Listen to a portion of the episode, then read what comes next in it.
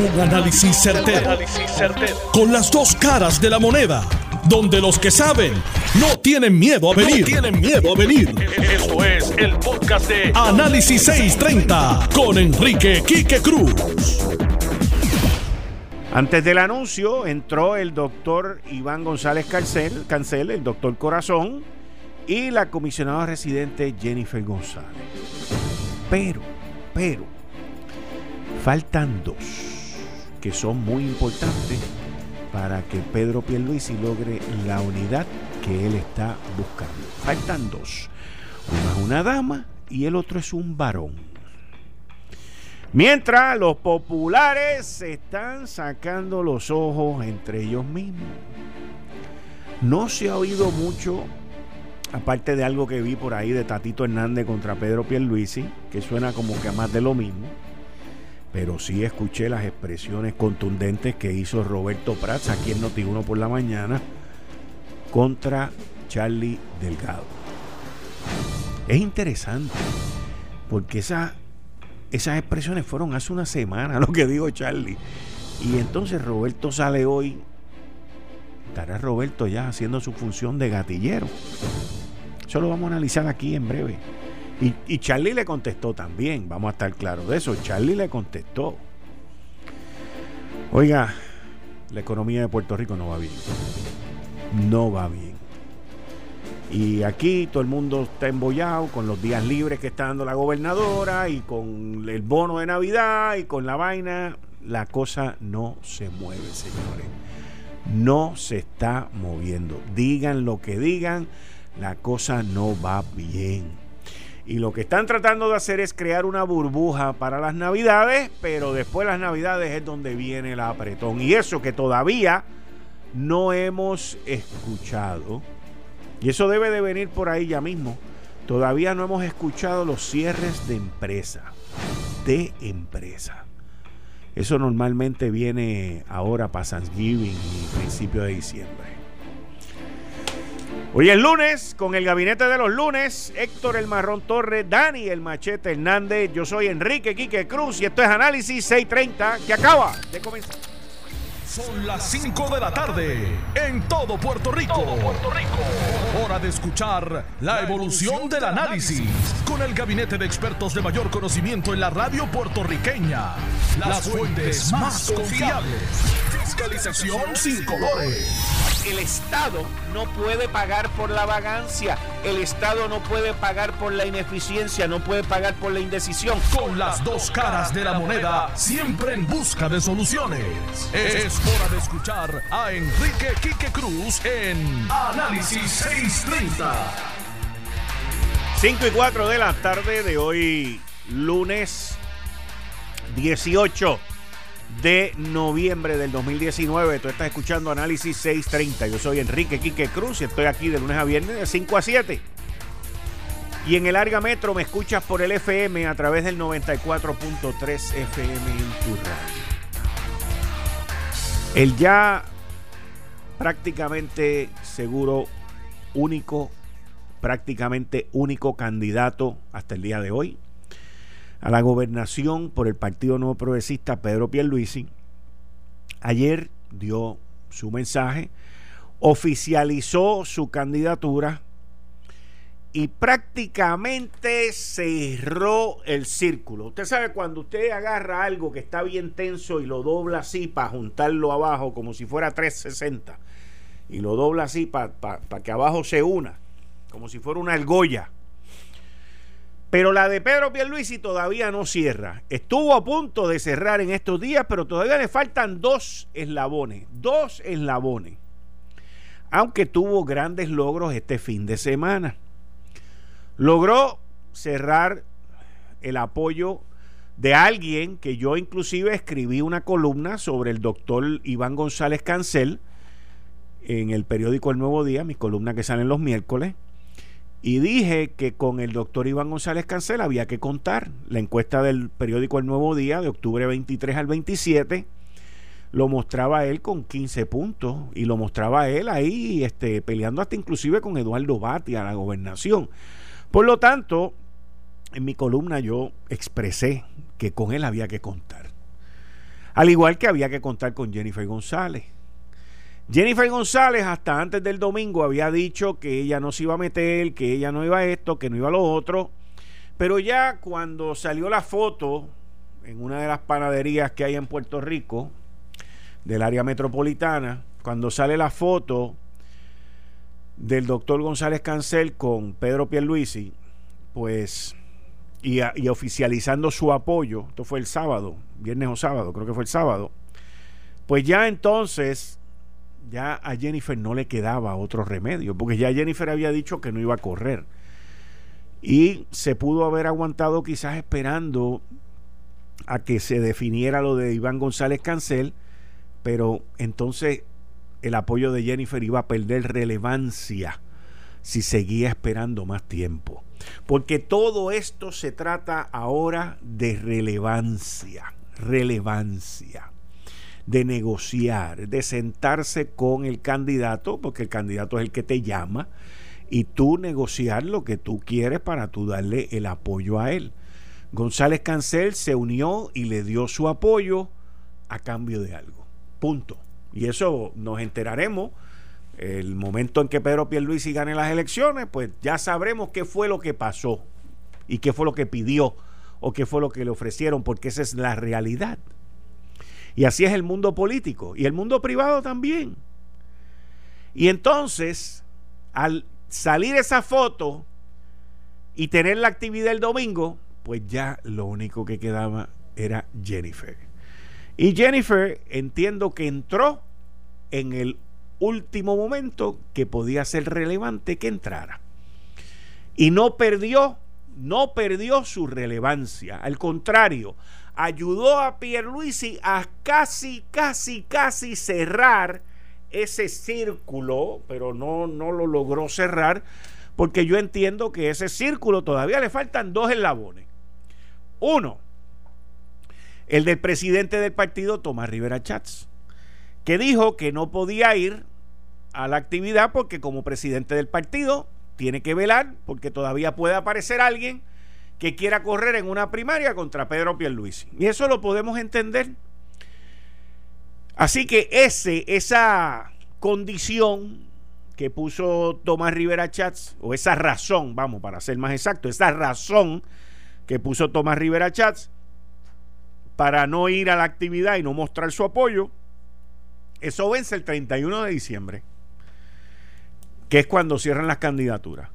De no haber ninguna candidatura oficial o contundente el día 30, pues entonces hay que esperar a ver cuál va a ser el próximo paso de Tomás Rivera Chats. O ver qué va a ocurrir antes del día 30 con Tomás Rivera Chats. Si va a correr para el Senado, si va a correr para la gobernación o qué va a hacer él. Y entonces nos movemos al último eslabón político que también puede ocurrir después del día 30. Pero si ocurre después del día 30, va a perder relevancia y va a perder muchísima relevancia. Y estoy hablando de la gobernadora Wanda Vázquez Garcet. ¿Por qué es importante para la gobernadora y mantenerse relevante el de ella apoyar al candidato, si es el único candidato que hay, antes, antes del día 30. ¿Por qué es importante? Es importante porque ya en ese momento a ella lo que le van a quedar son 12 meses de gobernación. Y una persona como Wanda Vázquez y su familia, su esposo y sus hijas, no son personas, como dice la gente por ahí, de que no, ella se puede retirar o ella va a tener su pensión y se puede ir ahí a pastar. No, no, es que uno no es así. Y la gobernadora Wanda Vázquez no es así.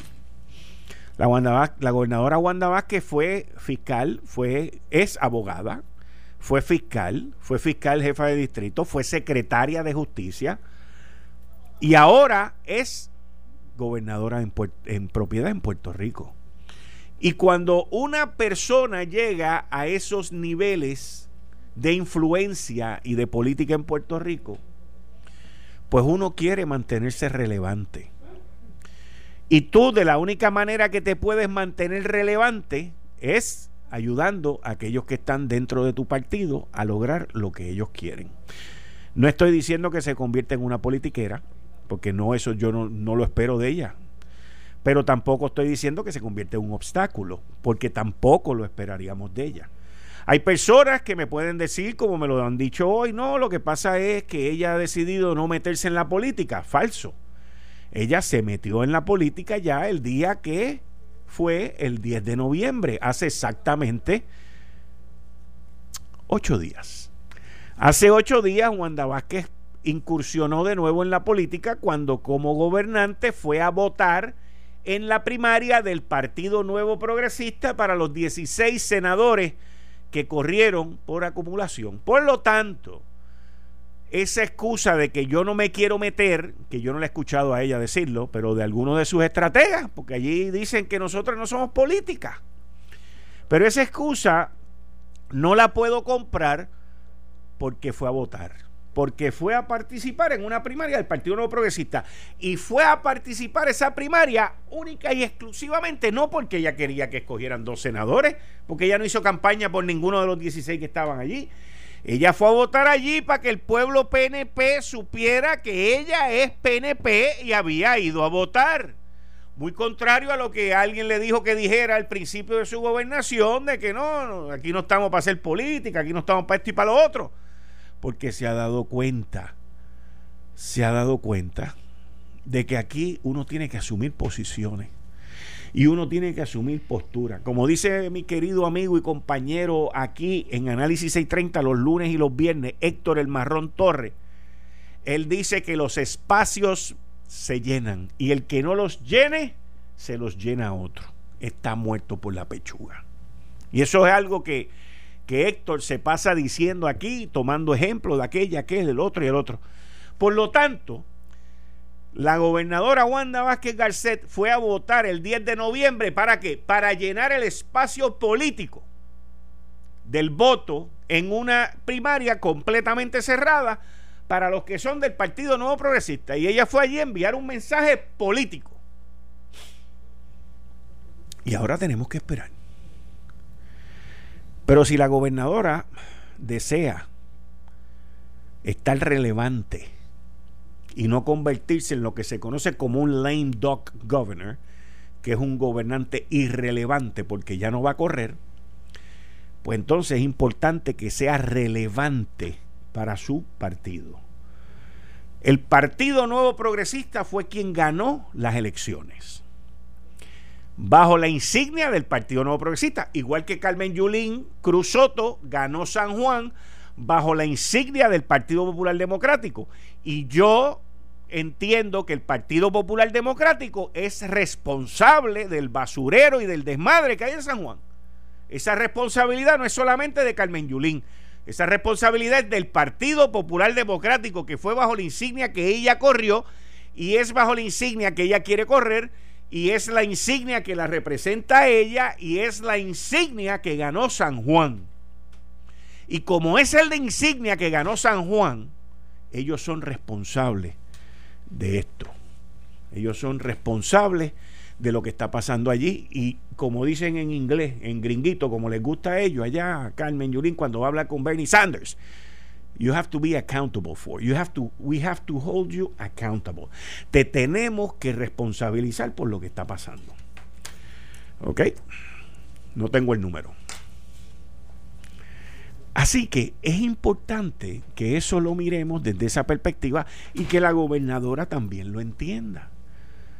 Porque la gobernadora, si decide no correr, que ya ha dicho varias veces que no va a correr, pues entonces tiene que decir que va a apoyar al único candidato, si es el único candidato que hay allí, el día 30 de diciembre.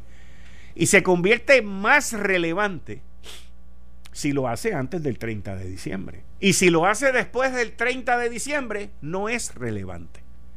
No se convierte en nada relevante.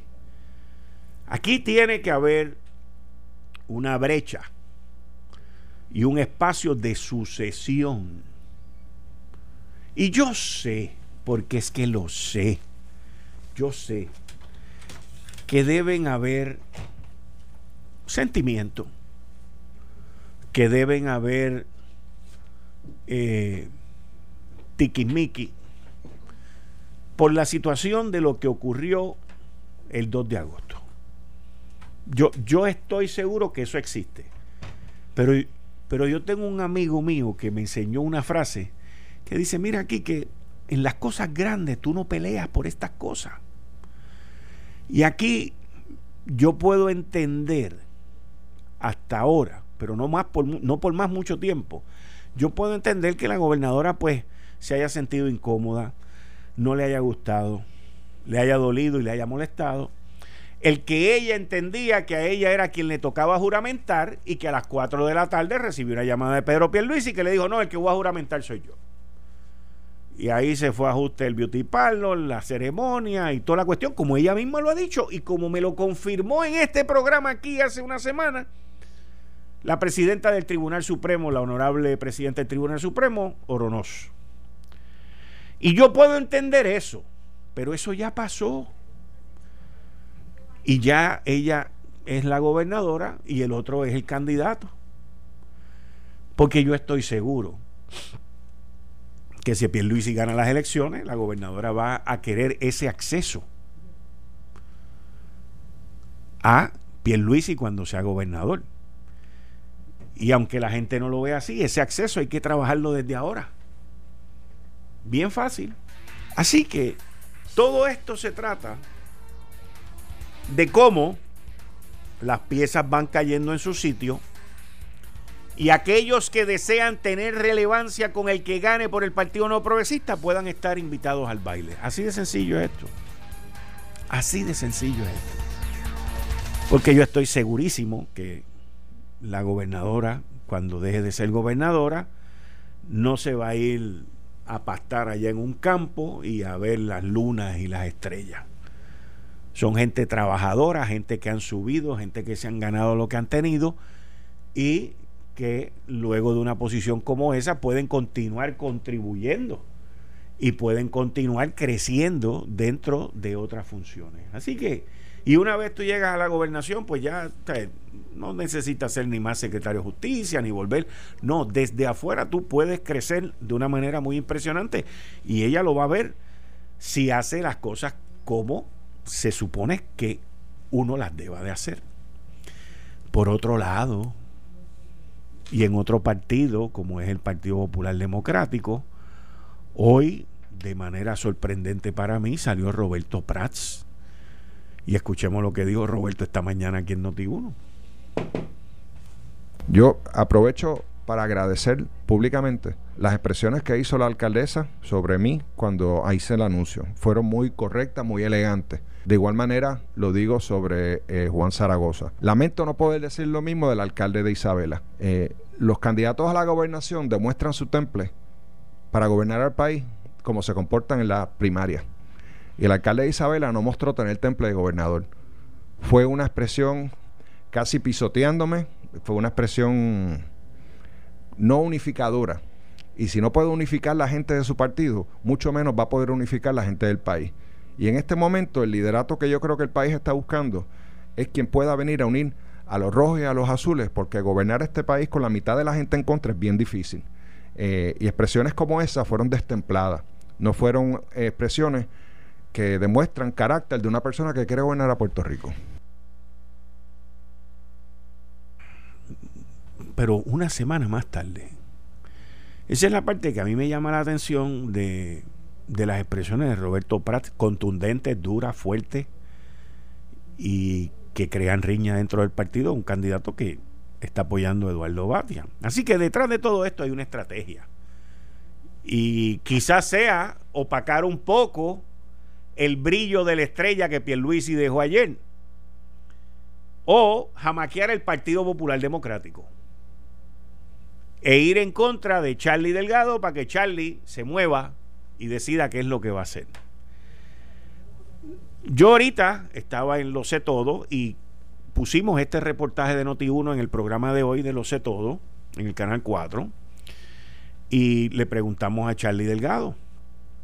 Charlie contestó bien tranquilo, con un temple eh, de suma tranquilidad, y dijo pues, que él no, lo que él había dicho no era para insultar a Roberto ni nada por el estilo. ¿Y qué fue lo que dijo Charlie? Charlie dijo, eh, y yo inclusive discutí, analicé las expresiones de él, que era obvio que Roberto no tenía el apoyo del Partido Popular Democrático y que era más de lo mismo. Y yo creo que quizás lo que le tocó duro a Roberto era que era más de lo mismo. Charlie ha dicho, inclusive lo volvió y lo repitió, Charlie Delgado volvió y repitió, que Carmen Yulín, Eduardo Batia y Roberto Prats son más de lo mismo y que él no es más de lo mismo.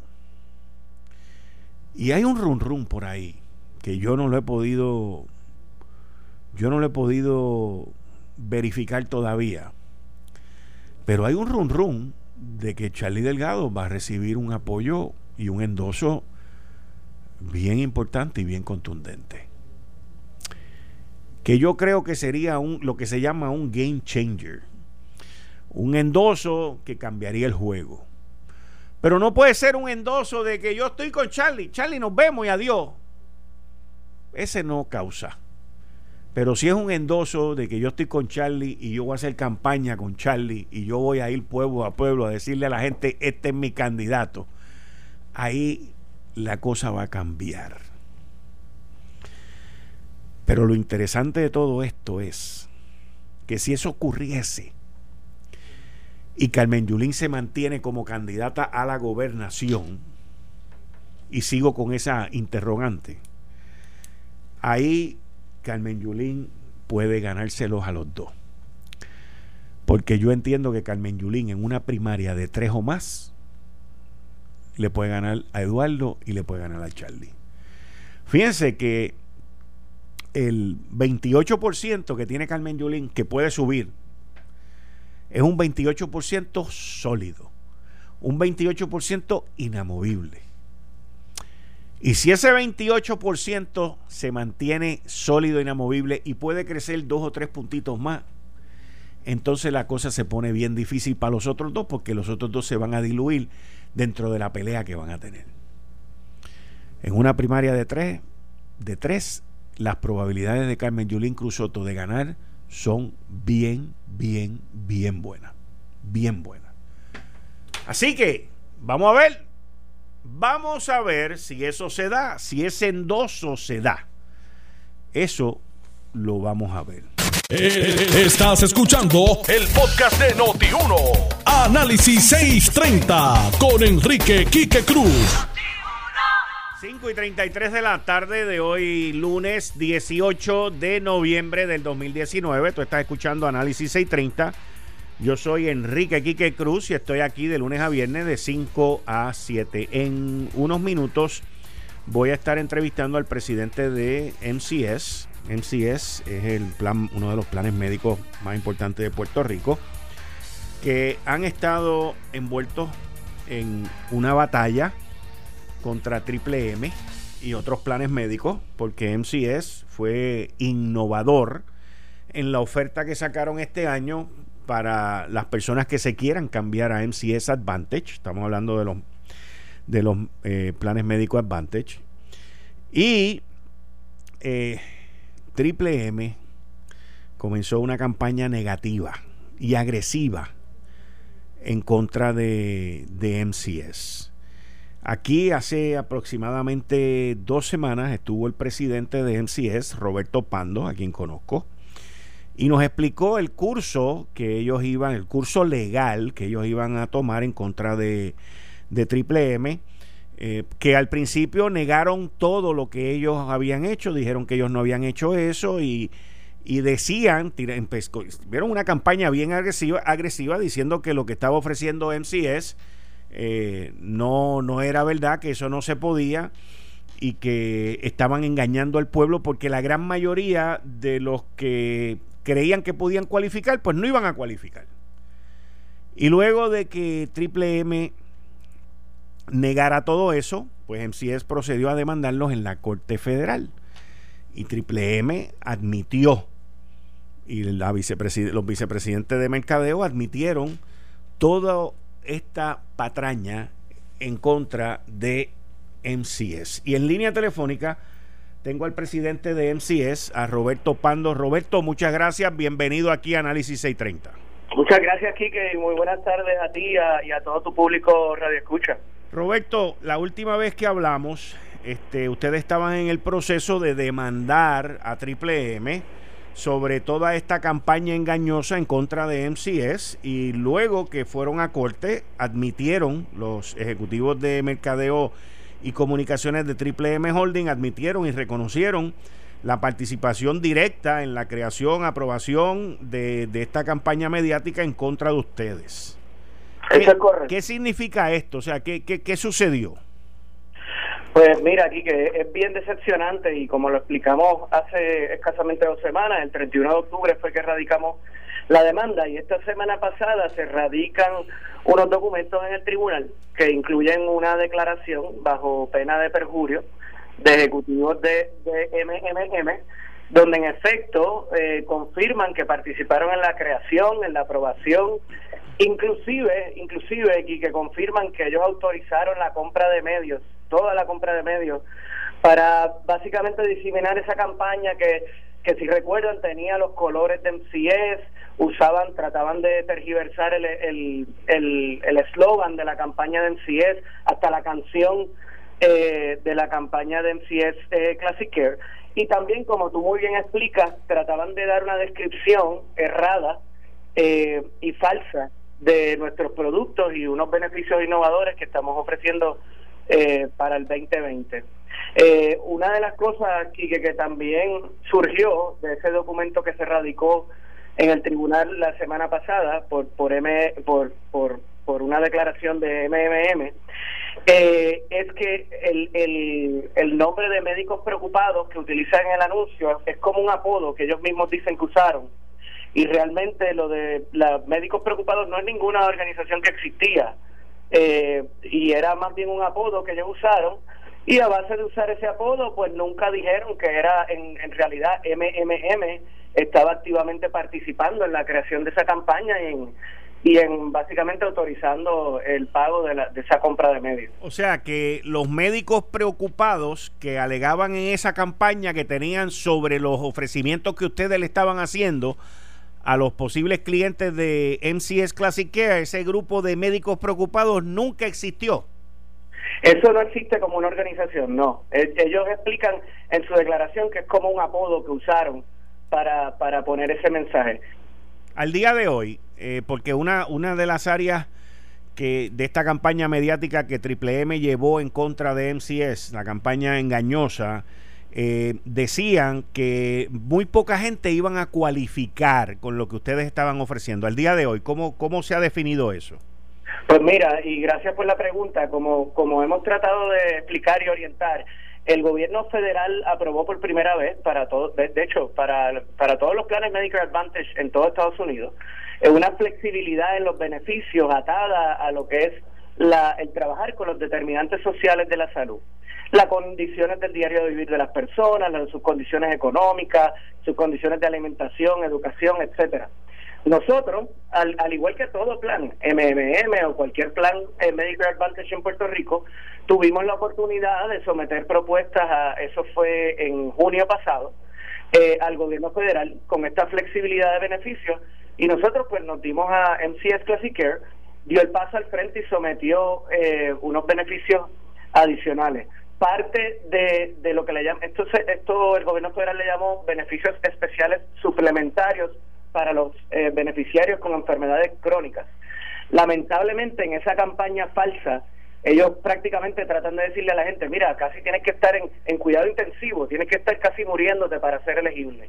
Y la realidad es que eso es bien, bien eh, fue, fue bien confuso porque eso es un, una explicación errada y falsa. Eh, nosotros nos dimos a la tarea, basado en las guías y en los criterios de la ley y, las guías que dio Medicare, CMS, eh, y desarrollamos nuestro protocolo clínico para determinar la elegibilidad, que incluye varias partes. Ese protocolo clínico ya lo evaluamos dentro de nuestra membresía y resulta aquí que, que sobre 150 mil de nuestros beneficiarios eh, salieron elegibles, cualificaron para recibir este tipo de beneficios, lo que representa sobre 85% de las personas que, que nosotros le damos servicios ya bajo MCS Classic Care. Así que esa es un poquito eh, la medida y pues lamentablemente pues nuevamente el, el anuncio y esa campaña trataba de, de, decir algo que no es cierto y lo que hizo fue confundir a las personas. ¿Cuáles son las consecuencias? ¿Cuál es el próximo paso y qué curso va a seguir MCS? Bueno, las consecuencias, eh, yo te diría por un lado que nosotros estamos tenemos un compromiso que vamos a continuar con el proceso de la demanda hasta sus últimas consecuencias y eso puede tomar diferentes vías y hay una estrategia legal, yo no necesariamente puedo entrar en los detalles, pero ese compromiso lo vamos a continuar, pero por encima de todo está nuestro compromiso en que esto no pas, no vuelva a pasar en Puerto Rico, Quique, cuando, el programa Medicare Advantage ha sido bien positivo para la isla. Hoy en día eh, casi 600 mil personas reciben beneficios a través de planes Medicare Advantage en Puerto Rico. Y es lamentable, yo llevo esto en esto desde el 2004 y nunca había visto una articulación deliberada de mentir, de llevar una campaña falsa para confundir. Cuando hay una compañía, la, la competencia en un mercado como Medicare Advantage es buena. Nosotros yo creo que nosotros entendemos que la competencia es buena, nos lleva todos los años a ofrecer mejores beneficios, nos lleva a pagarle más a nuestros médicos, hospitales, farmacias, etcétera, porque todos queremos que nuestra plataforma siga mejorando para que los beneficiarios ¿verdad? la usen. Sin embargo, cuando ocurre lo que ocurre ahora mismo, donde nosotros, pues mira, porque dimos un paso quizás distinto a los demás, tenemos más beneficios, tenemos unos beneficios únicos y distintos. El hecho de que MMM no los tenga, la realidad es que no debe desembocar en una campaña, en una táctica basada en información que no es real.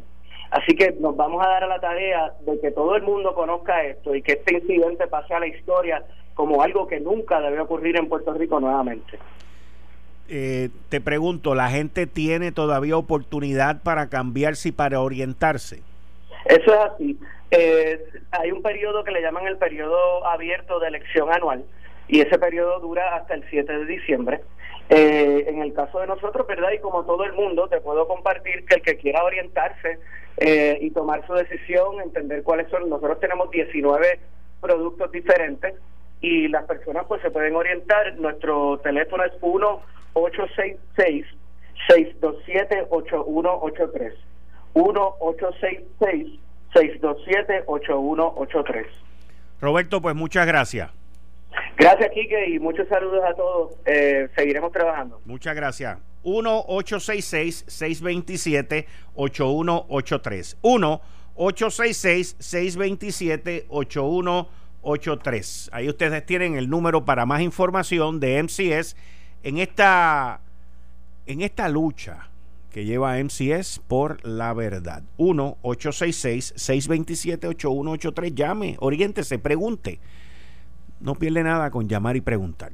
Una campaña muy novel, muy interesante, que agarró a otros con los calzones abajo. 1-866-627-8183. 1-866-627-8183. Ahí hay personas en inglés y en español que lo pueden orientar sobre esta nueva campaña, estos nuevos beneficios noveles que ofrece MCS. 1-866-627-8183. Dándole la bienvenida, como todos los lunes, a Héctor El Marrón Torres. Bienvenido, Héctor, y muchas gracias por estar aquí. Saludos aquí, a ti, Kike, a la gente que nos escucha. Como siempre, un placer. bueno, ¿qué es lo que hay?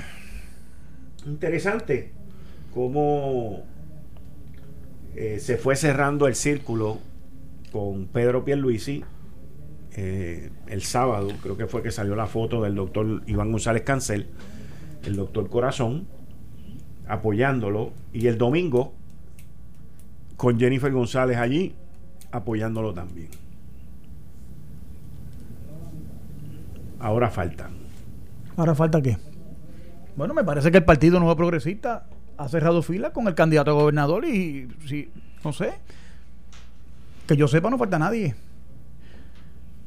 Ya Jennifer se unió a Pedro, la vi en las fotos que veo reseñadas en los periódicos, la veo de buen ánimo. Sí. O sea, veo a Johnny Méndez inclusive, que no es muy querido por casi nadie en Puerto Rico, lo veo también de buen ánimo compartiendo allí con la gente. O sea, veo que el partido prácticamente se consolida detrás de la candidatura de Pedro. Y vamos ahora al año electoral. Ya esta semana termina y entramos en el periodo de acción de gracias. Ahí hay una pausa. Y ya veremos. Entonces nos preparamos para la apertura de la erradicación de candidatura, como dispone la ley electoral, y ya veremos lo que pasa. Pero me parece que ya el PNP está consolidado detrás de el portaestandarte de la bandera de la Palma en esta nueva elección, que es Pedro Pierluisi. ¿Cómo tú ves a la gobernadora en esto? Pues fíjate, la veo eh, un poco errática, sinceramente, porque... ¿Por qué eh, bueno, porque que la presidenta del Tribunal Supremo viene y te dice a ti que ella estaba lista para juramentar y que Pedro le dijo que iba a juramentar él. Bueno, a las 4 de la tarde Pedro estuvo toda esa ella tal, ella ella sabe que Pedro estuvo toda esa tarde en la vista en la Cámara de Representantes eh, en la comisión de gobierno de Johnny Méndez y que esa misma tarde, el proceso fue tan atropellado que esa misma tarde, aparte de ver la nominación de Pedro en la comisión de gobierno, se llevó a votación en el floor de la Cámara. Se aprobó eh, la confirmación de Pedro y se tomó la decisión que hemos hablado, que hemos diferido tú y yo, y hay mucha gente que cuestiona todavía, que siguen dando la pero eso se ha explicado 60 veces. Pedro juramentó condicionado y todo supeditado a si había una impugnación que el tribunal resolviera. Y aquí en este programa yo te había comentado, y él lo había comentado también, que cuando llegara el momento, si el tribunal resolvía lo contrario, seguía entonces y juramentaría la siguiente persona en la línea de sucesión, que era Wanda Vázquez. Pues quiere la prensa con malicia y maledicencia. Dramatizar eso para tratar de crear cizaña porque están frustrados. El PNP va unido. Se disipó la posibilidad de división y como tienen primaria son los populares, pues ahora quieren tratar de capitalizar políticamente en eso. Porque aquí acuérdate que hay dos partidos populares, el Partido Popular y la prensa. Particularmente los medios escritos. ¿Cómo es? ¿Cómo es? ¿Qué, qué? Hay dos partidos populares en Puerto Rico. En Puerto Rico hay dos partidos populares. Dos partidos populares. La prensa Ajá los medios escritos particularmente, particularmente los, los, medios de comunicación hay, de, hay emisoras de, Luis Ferré. Hay emisoras. Y Exacto. Hay y, emisoras. hay, una para allá abajo botada. Hay, emisoras full. En, los más de los miles que, ya tú sabes, aquello es Radio Sila. Y así no se puede bregar. Porque, mira, mira, yo me quedé bobo cuando leí, el, yo, ¿verdad? Busqué la reseña de la, de la noticia de Pedro. La de hoy. Está hablando de hoy. De hoy, periódico de hoy, el nuevo día, página 4. En el año que. mira, mira como. Manatí. Gloria Ruiz Cuilan. En el año que resta para las elecciones generales, el aspirante a la gobernación por el Partido Nuevo Progresista, Pedro Pierluisi, deberá dar explicaciones sobre dos asuntos que ayer, al formalizar sus intenciones políticas, convirtió en punta de lanza de su, de su campaña. Su vínculo con la Junta de Supervisión Fiscal y sus negocios como cabildero bajo la presente administración. ¿Pero qué es eso? No, oye, e, empieza la reseña de la noticia. ¿Alguien dijo eso? O sea, alguien pidió esa explicación, pregunto no, no, No, no, no, eh, eh, es el, es, el, es el párrafo de apertura de la noticia. Está bien, pero te estoy preguntando, que esto lo dijo Johnny Méndez. Bueno, lo dijo Johnny Méndez. Lo dijo muchos de los que paradójicamente estaban aplaudiendo por allí. Eso que te pregunto. No sé, eh, eso es problema de ellos. Pero ¿cómo, cómo tú vas a empezar en la, la reseña? Oye, el nuevo día puede tener una política editorial contraria y se respeta. Eso no es el punto. El punto es cómo, cómo tú vas a hacerlo tan cargado de, de, de reseñar una noticia con ese tipo de introducción. Que Pedro Pierluisi tiene que, nos dijo, el excomisionado residente Pedro Pierluisi anunció ayer su candidatura en Manatí. Oye, no, no empezó así. Empezó dándole palo a Pedro para explicar lo que hemos explicado 850 mil veces. ¿Y quieren que se lo expliquemos otra vez?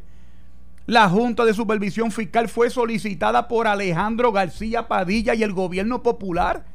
Y eso tú lo sabes mejor que yo. Sí porque no querían porque no querían bajar los gastos de gobierno y querían que, le, querían los populares crear una exención para evitar el pago de las deudas y de los compromisos con violando la constitución de Lela que tanto se llenan la boca que defienden esa es la verdad y Pedro Pierluisi que era comisionado residente ante el riesgo que suponía eso ejerció sus buenos oficios para crear la ley promesa que a su vez dispone que sí que hay una junta de supervisión fiscal yo yo y tú lo sabes, Quique, y tú estás conmigo en las redes y compartes conmigo, aquí en este programa. Tú sabes que yo le metió palo a tres palitos hasta más no poder. Y he cuestionado el Ayareco 60 mil veces. ¿Y por qué respaldo a Pedro? Porque yo entiendo que es la persona correcta en las circunstancias que tenemos en Puerto Rico hoy para el barco a la deriva, que es el gobierno de Puerto Rico, llevarlo a Puerto Seguro y salir y empezar a encauzar el progreso y el bienestar de Puerto Rico nuevamente. Eso es sencillo. Y esa, es mi posición muy contraria, evidentemente, a la línea editorial del Nuevo Día. Y ambas cosas convivirán y el pueblo que decida, sin estrés, sin, sin tratar de, de, arrimar la, la brasa de la sardina de uno necesariamente. Pero todo este tipo de conjunción y todo este tipo, ¿por qué? Porque están furiosos. Están furiosos porque el PNP va unido. Ahora están asusando a Tommy Rivera Chat para que reta a Pedro. Mira lo que el que, nos quede es Tommy, el que quede es Tommy. Una de estas cosas no es como la ah, vamos a jugar a Plaza Sésamo con, con, con, los periodistas. A ver si se les da el milagro, milagro, que, que Tommy reta a Pedro. ¿Qué es lo que falta? ¿Pero eso salió en algún sitio? Este, algún medio? Bueno, pues esta mañana yo lo escucho aquí con Normando Valentín esta mañana. ¿Quién falta, Tommy? Oye, dos y dos son cuatro, aunque lo diga. No, uno más uno es dos, aunque lo diga Bacó. Así estamos viviendo en Puerto Rico. ¿Sabes qué? A mí me es irrelevante porque nosotros sabemos que la prensa es un. Eh, la, la, cobertura noticiosa eh, generalmente es hostil a las cosas que, hacen, que hacemos en el Partido Nuevo Progresista. A mí eso no me ni, ni funifa pero la realidad es que me parece paradójico y ya los van de frente, ya por lo menos no se esconden, tienen la, ahora van de frente. ¿Qué era lo otro que tienen que exigir en ellos? Espérate, perdona, dame dos segundos aquí para ver esto bien. Lo de la Junta de Supervisión Fiscal y los vínculos de cabildero. Vuelven otra vez con los de cabildero. A lo mejor es como en la foto que ellos ponen, sale Pedro con Jennifer y Johnny Méndez. Pues para darle un cantazo a Johnny Méndez, para, para resaltar lo, paradójico de que Johnny Méndez ahora está allí, después que ensució el agua, ahora se la va a beber. Correcto. Diciendo unas cosas que eran falsas y él estaba advertido de que lo que estaba diciendo era falso. Él, Equiquito y Tata Charboniel, los tres estaban advertidos que lo que estaban diciendo eran, eran toda una una falacia. Pero Tata Charboniel estaba allí ayer. Tata Charboniel le metió una querella a Georgie Navarro por la vista que llevó a cabo de la confirmación de, de Pedro Pierluisi. Y que, me parece que Quiquito también. Pero ella estaba ayer allí. Pues claro, no, aplaudiendo a rabiar. No, muchachos, este Pedro, el líder. Esa es la dinámica que se da en ese tipo de actividad. Sí, es que eso es así. ¿Sabes qué? Que, que para bien sea. Borrón y cuenta nueva. Pero la realidad, la realidad política es nosotros estamos claros de lo que vamos.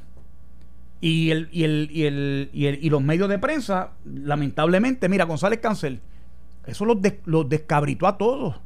Porque no hay primaria. Más que Jennifer, Jennifer ya lo había adelantado, pero González Cancel el mismo día por la mañana Ahí fue que todo el mundo quedó. Yo escuchaba hoy compañeros analistas diciendo, Ave María, ahora Pierluisi tiene que explicar los casos de corrupción de Pedro Rosselló, de Pedro Rosselló en los 90, porque fue el secretario de Justicia y supuestamente le digan los populares que allí se robaron, hicieron... Pedro Pierluisi dejó de ser comisionado residente en el primer cuatrenio de Pedro.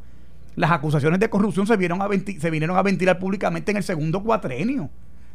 Pedro Pierluisi ahora quieren acusarlo de ser el responsable de los empréstitos que hizo Luis Fortuño con la deuda pública cuando Pedro Pierluisi era comisionado residente y no tomaba decisiones ni tenía que validar ni aprobar ningún empréstito de los que tomó el gobierno bajo esa administración. Pero era más fácil, claro. Ahora están como están desesperados, ahora están tirando lodo para lado y lado. Bueno, un periodista en el Cana 4 le preguntaba de cómo le iba a contestar el argumento de las empresas Pierluisi. Empresas Pierluisi, mira si están desesperados. ¿Cuál es ese? O sea, ¿qué, qué empresas son esas? No, eh, eso mismo le dijo Pedro. Le digo, perdona, eso es un disparate tuyo. ¿Qué empresas? ¿Pero qué empresas son esas? Pues ninguna empresa, porque es coloquialmente lo que quieren es tratar de dibujar a la gente de que Pedro está metido en todo. Ahorita van a decir que Pedro estaba en el chat también. Están tan desesperados y tan, y tan, tan evocados que ahorita van a decir que Pedro también estaba en el chat. Bajo un falso nombre. Sí, porque están locos y sin ideas como los candidatos de ellos están muertos todos, Eduardo Batia no sirve para nada, Carmen Yulín, bendito, esa es la entrada del chavismo a Puerto Rico, no, no pegan ni con cola. Ya escucha a Roberto entrando a cantazos a Charlie. Están... Aquí, aquí, fíjate, políticamente, analíticamente viendo, aquí hay un problema serio. Y es que un sector de Puerto Rico, vis a vis el Partido Popular, la encuesta del, del partido, no, la encuesta del Nuevo Día los dejó locos. En el sentido que nadie esperaba que luego de lo que ocurrió con Ricardo Rosselló y el Partido Nuevo Progresista, que entonces en la encuesta de octubre, del octubre 23 al 27, el PNP saliera también. Y mucho menos que no haya primaria para la gobernación. Y eso es lo que tiene a mucha gente turuleca. Eso. De acuerdo, muy de acuerdo con eso. Porque entonces el partido que se supone que pierda las elecciones del 2020 es el PNP. Eso fue saliendo del verano del 2019. Terminando julio, bueno, terminando agosto 2. Y voy a ir más lejos, terminando el 7 de agosto con los cambios de gobernantes que hubo. Lo que, lo que, la, lo que todo el resto no PNP y muchos PNP esperaban es, aquí estamos muertos. Y de momento en octubre 23 al 27 sale una encuesta por el nuevo día, seria, una encuesta que todo el mundo la ha avalado, o sea, todo el mundo me refiero generalizado. ¿Ok? Y entonces sale el PNP ganando las elecciones con Pedro Pierluisi. Y luego de eso, Pedro Pierluisi consolida. Y luego de eso, la última esperanza de controversia era González Cancel. Se quita. Y Jennifer lo apoya. Y entonces se supone, hoy, hoy, se supone, esto puede cambiar mañana. Claro. Y el mes que viene, pero se supone que entonces ahora el PNP, al que le hicieron la ley electoral de ahora, de que las primarias fueran en junio, antes de las elecciones, porque eso lo creó Eduardo Batia con Alejandro y Jaime Pereyó en el cuatrienio pasado. Para capitalizar políticamente la primaria de Pierluisi y Rosselló para que el partido no se uniera. Y ellos poder clavarse la cara y tener alguna posibilidad de poder ganar después del desastre, para hablarlo como es, de Alejandro García Padilla. Y entonces ahora, ahora, pues eso no va a suceder. Y ahí es donde está el problema. Eh, estás escuchando el podcast de Noti1. Análisis 630 con Enrique Quique Cruz.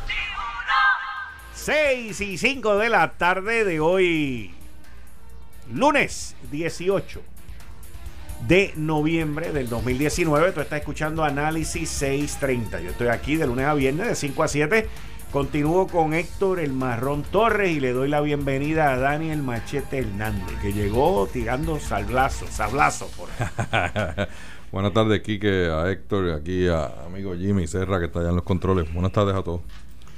Mira, T-Mobile, mis queridas amigas, amigos, atento, porque T-Mobile adelanta no solamente el Black Friday, pero adelanta la Navidad. Ahora, al activar cuatro nuevas líneas, cuatro nuevas líneas, con todo ilimitado en nuestra red, te llevas cuatro iPhone 11, cuatro iPhone 11 por solo 35 dólares mensuales por cada línea con autopago al hacer cuatro trading de iPhones elegibles más impuestos. T-Mobile adelantando el Black Friday. ¿Por qué esperar? ¿Por qué hacer fila? ¿Por qué sulfurarte? ¿Por qué madrugar? Si lo puedes agarrar desde ahora en cualquiera de las tiendas T-Mobile. Todo esto vía créditos mensuales. Es la única red con cobertura de 600 MHz LTE en Puerto Rico y puedes disfrutar de una cobertura con tu iPhone nuevecito 11, el iPhone 11. Ahora sí vas a poder dar los mejores regalos esta Navidad o las mejores sorpresas para el Black Friday. Visita las tiendas o conoce más en el internet en tmobile.com www.tmobilpr.com 600 MHz requiere equipo compatible. Comenzaron las navidades en T-Mobile y no madrugues para el Black Friday que ya puedes ir a T-Mobile y arreglarlo todo allí. Bueno, nosotros estamos hablando de, de la de las alianzas, del retiro del doctor González Cáncer. Estoy seguro que tú nos veías escuchando, venías escuchando ¿Cómo tú ves esto, Dani? ¿Cómo tú ves el, el círculo, el cierre con Pierluisi en, en este pasado domingo ayer? Pues mira, este. Yo. En el Partido Popular, la pregunta, la pregunta que yo. A, ver si, ¿verdad?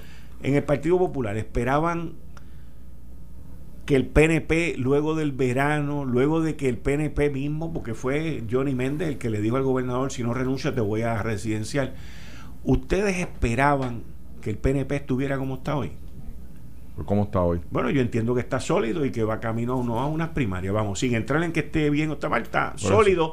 En la encuesta del Nuevo Día salió sólido. Consolidado. Consolidado y sólido, porque en la encuesta del Nuevo Día lo ponen ganando. Bueno, es claro, porque encuestaron más PNP que populares. Si, si esa es la realidad de la muestra, bueno, esa es la realidad.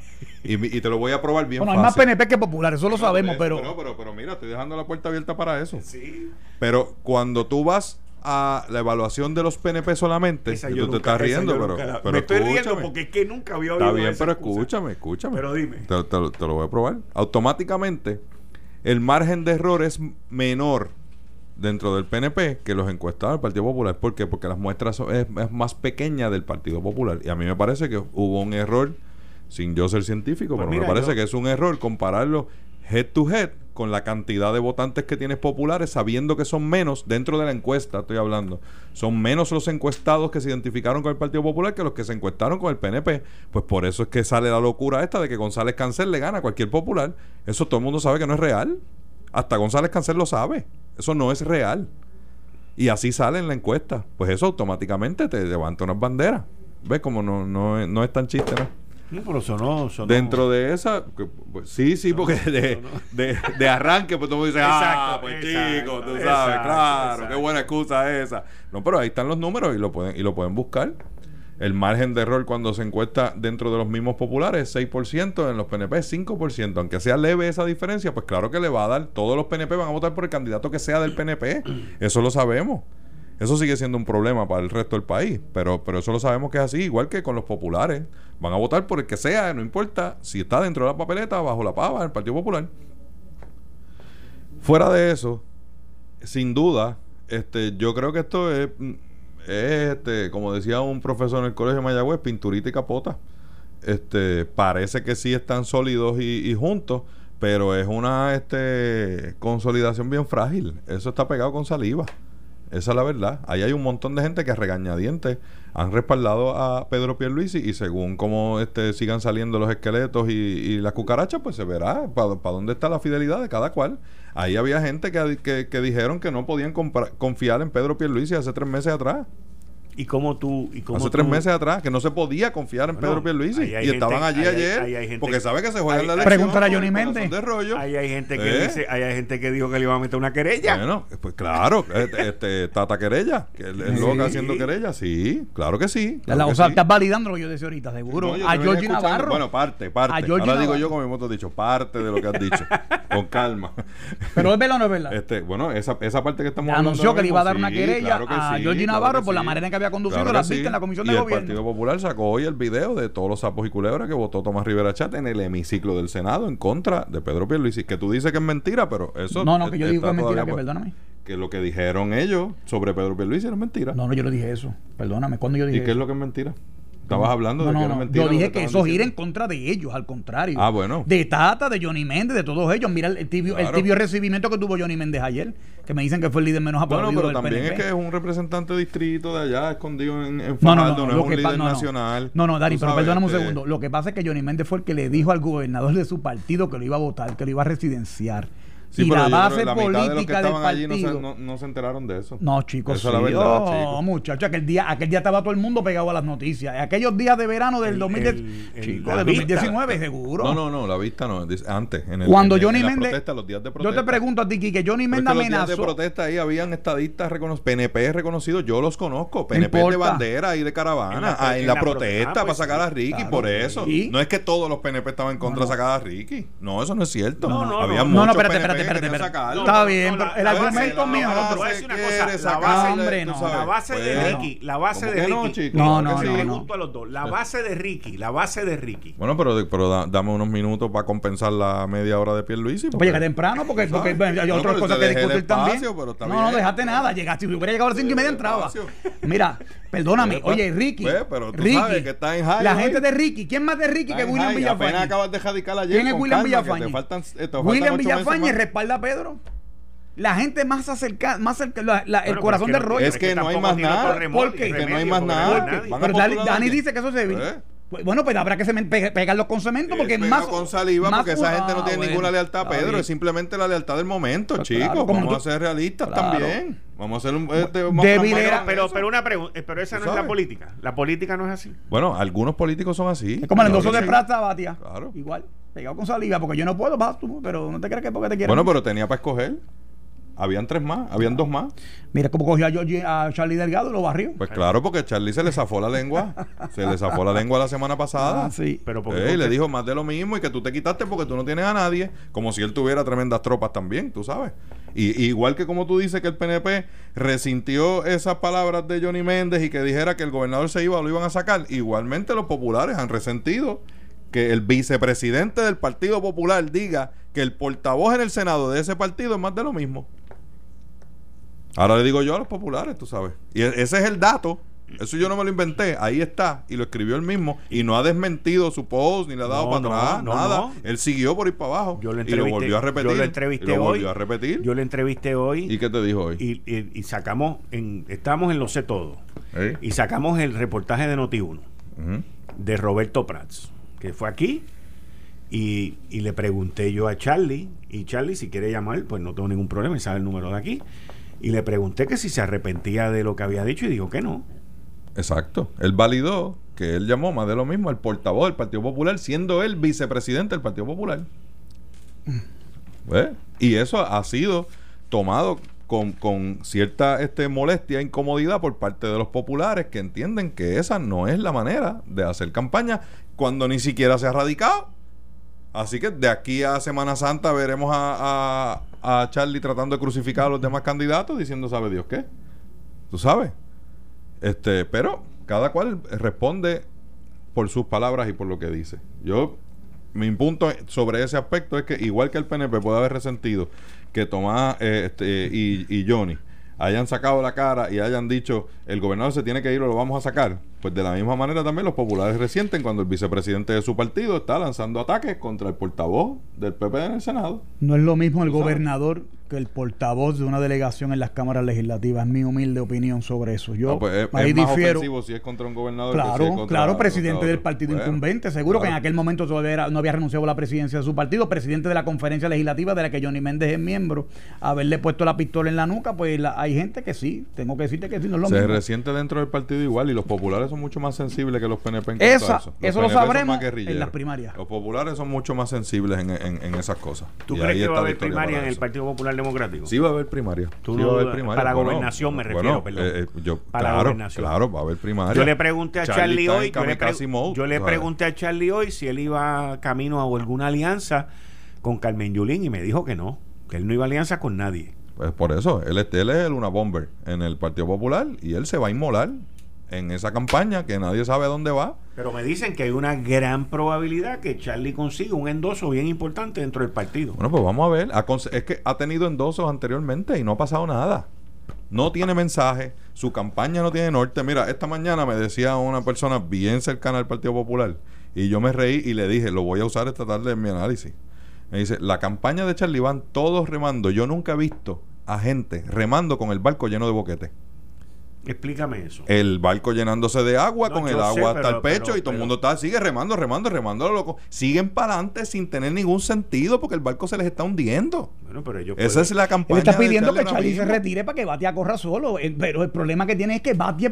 Oye, si Alejandro era malo, Batia era el presidente del Senado de, Y cuando él dice que es más de lo mismo, me imagino que se refiere a eso. Bueno, él era el vicepresidente del partido. También. De Alejandro García Padilla. Está muy titulado, ninguno sirve, pero entre malo y malo, pues hay uno que es más malo que el otro, es lo que está ¿Eh? diciendo. Por lo menos nos queda la la, el consuelo de que ninguno ha usurpado el poder como Pierluisi, pero se ha tirado de presentado a querer bueno, ser pues vamos a ver, pero todos están dispuestos a buscar los Ahora Pierluisi va a ser el eterno. Lo que pasa es que yo en eso soy, yo en eso estoy en la, a la misma parte que decía el alcalde de Comerío. Es decir, ¿por qué tenemos que anular gente que puede aportar en la papeleta del Partido Popular, como podría ser Charlie en alguna otra posición, y se tiene que inmolar para, para una candidatura a la que no tiene ningún tipo de, de futuro?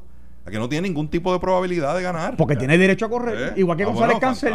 Si González Cancel hubiera querido la primera, había que dársela porque tiene derecho. Claro, claro. Bueno, ya una vez lo descualificaron. Yo no dudo que lo hubieran tratado de descualificar ahora también, pero. no. Pero, la pregunta que te tengo. Y estuvo mal hecho, by the way, aquello de La pregunta que te hago, la pregunta que te hago. Yo entiendo, y Héctor ahorita y yo lo estábamos hablando aquí fuera del aire. Yo entiendo que si Charlie se mantiene en la campaña y consigue el endoso este que yo te estoy mencionando, que, es muy probable, e inclusive hacer campaña con él. Eh, y en una primaria de tres, en el furor de la campaña, Carmen Yulín tiene más probabilidades de ganar esa primaria. Bueno, tú estás partiendo de la premisa de tres. Que, la, que, que los votos que tiene hoy Eduardo Batia, con la ventaja que tiene según la encuesta, que es lo que tenemos de referencia, eh, van a partir sin tocar la base de Carmen Yulín. Cuando realmente Charlie Delgado a quien apela a la base de Carmen Yulín. Él ha tratado de, decir otra cosa, pero sigue siendo este de la ala soberanista. Y a quien apela es a la base de Carmen Yulín. Yo entiendo que podrá apelar, pero de la única forma que alguien brinca de un lado a otro es si uno se quita.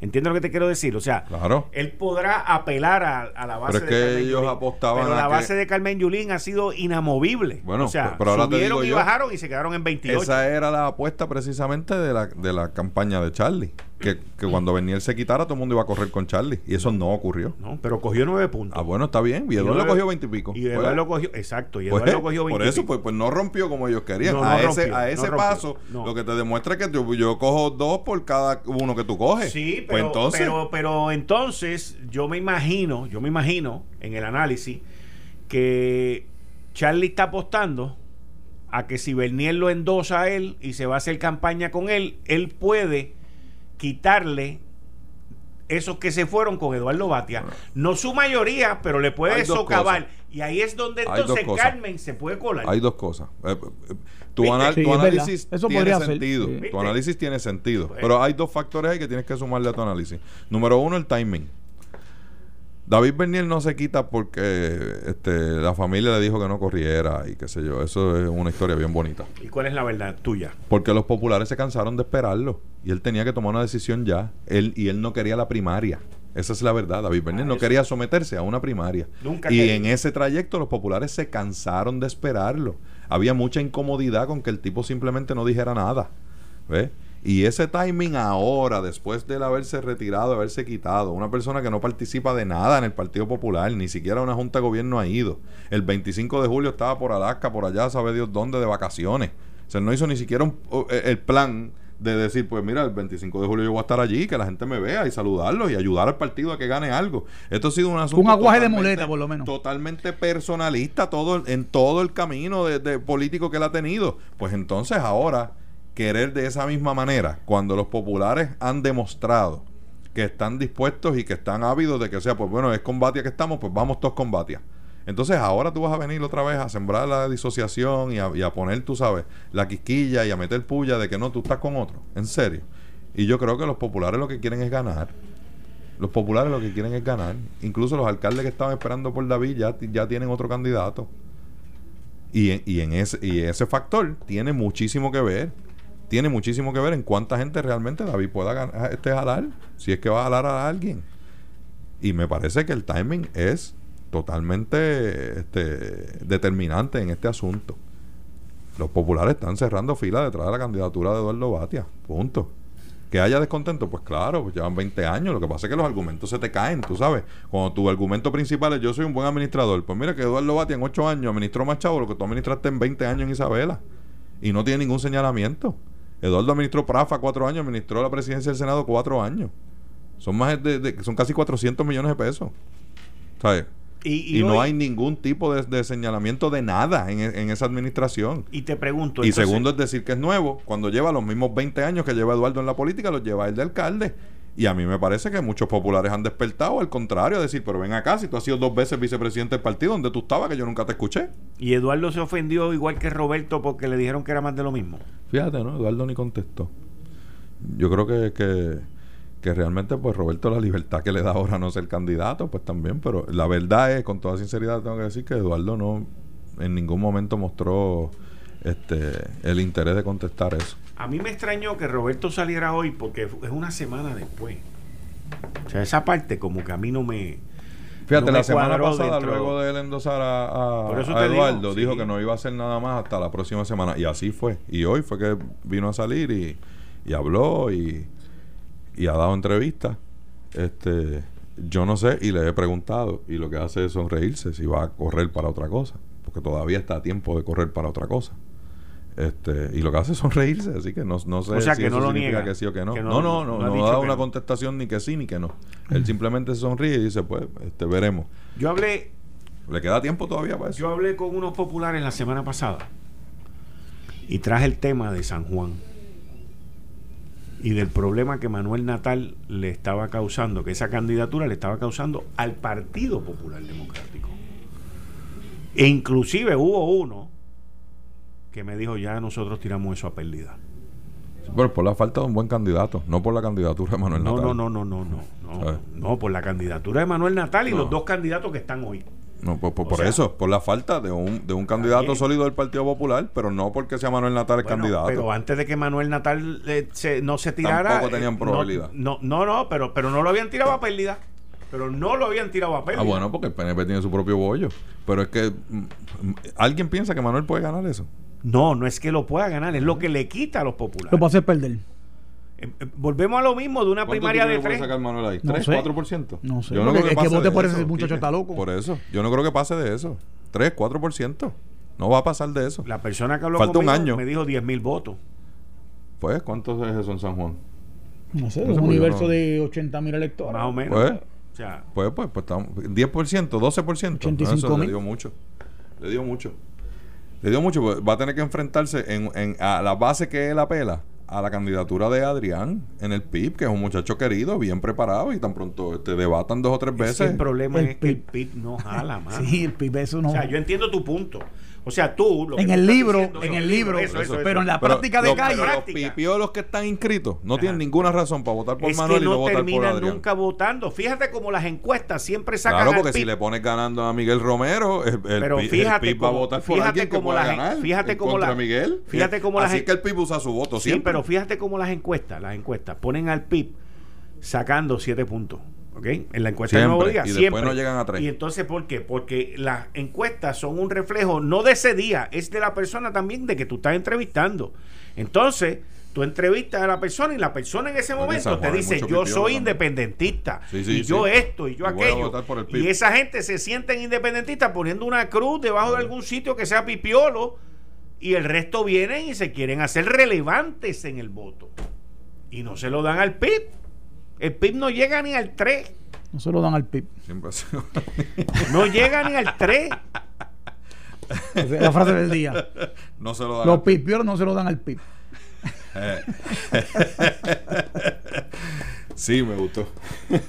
esa, esa es una realidad. ¿Quién fue el que lo dijo? ¿Tú? ¿Qué pasa aquí?